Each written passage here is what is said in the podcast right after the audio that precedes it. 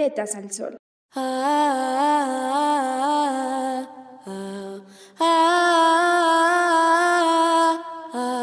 La transformación que surge en cada acción es valiosa. Por eso, tocaremos temas que toda persona debe conocer. Somos Tetas al Sol y creemos que es importante regalarte un espacio en donde expondremos y aprenderemos diversos conocimientos acerca de temas feministas sustanciales para un nuevo amanecer. Con las tetas al sol y la frente en alto. Bienvenidas y bienvenidos a nuestra cuarta emisión. No crean que nos hemos olvidado de ustedes. Hoy hablaremos de un tipo de violencia bastante invisibilizada, debido a que es vista como normal. ¿Adivina cuál es? Exacto, la violencia psicológica. Esperamos se queden con nosotras. Al final, entenderán el por qué es importante reconocerla y afrontarla. Una niña triste en el espejo me mira prudente y no quiere hablar.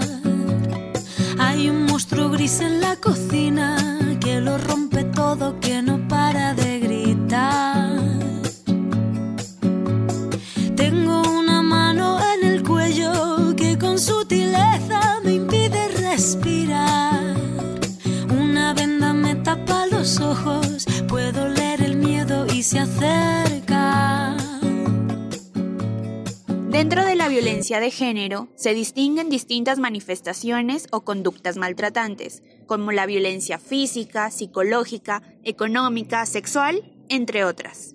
En este caso nos centraremos en la violencia psicológica, que a pesar de estar prácticamente normalizada, un informe de la Organización Mundial de la Salud 1998 afirma que el aspecto más dañino del maltrato no es la violencia en sí misma, sino la tortura mental y el vivir con miedo y terror que experimentan las víctimas. Con las tetas al sol y la frente en alto.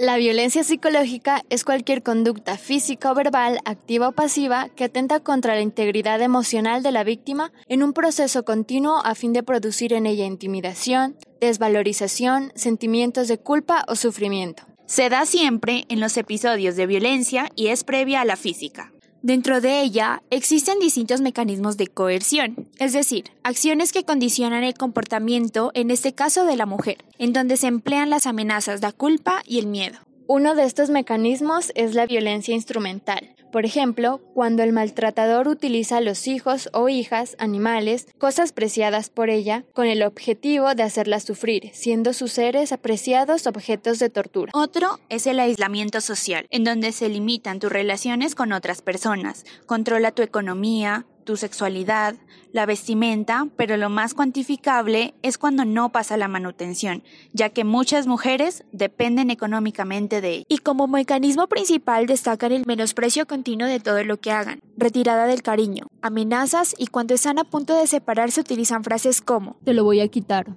Si tú me dejas no vas a volver a ver a tu hijo. Y la manipulación del niño con frases típicas. Tu madre está loca. Fíjate lo que me ha hecho a mí. ¿Ves cómo no te quiere? Pues los hijos son la herramienta que le queda para continuar con la violencia y la dominación de la mujer.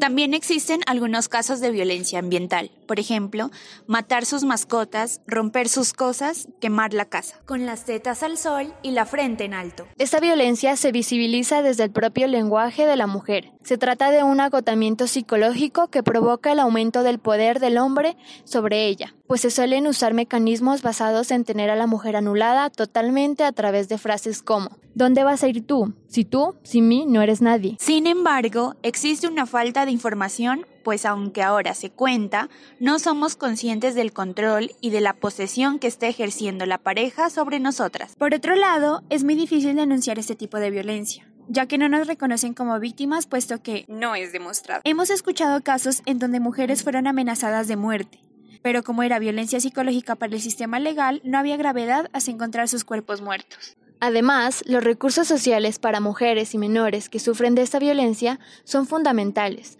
ya que se quedan sin herramientas para salir de su situación de aislamiento y en muchas ocasiones de indefensión, por lo que se ven obligadas a aceptar el maltrato y mantenerse en silencio. En definitiva, y en modo de resumen, podemos mencionar que en todos los casos de violencia de género hay violencia psicológica, y esta se considera la más difícil de demostrar, aunque se afirme que es fácil de detectar profesionalmente, es complicado reconocerlo para la propia víctima. Así pues, entendemos que a pesar de ser un problema estructural muy difícil de abordar y que responde a las dinámicas propias del sistema patriarcal, la clave en la atención de esta problemática es la prevención a través de la educación aplicarla sobre la reproducción de patrones de desigualdad o machismo y sobre el uso de la violencia. Por ello, aunque nosotras no podamos ayudar en la medida que se necesita, queremos sensibilizarte, dejar de normalizar una violencia que afecta igual o más que la física e invitarte a que si conoces a alguien en esta situación le brindes el apoyo necesario para que sea capaz de identificar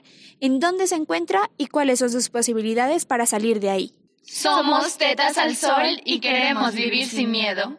Con las tetas al sol y la frente en alto. El cambio empieza por ti, por nosotras, por la visibilización de la violencia psicológica, con las tetas al sol y la frente en alto. Gracias por darte este espacio con nosotras. Nos hablamos luego. Bye bye. Chao, chao. See you later. Tengo un nudo en las cuerdas que ensucian mi voz al cantar. Aprieta, se posa en mis hombros y me cuesta andar. Dentro de ella existe. Pero dibujé una puerta violeta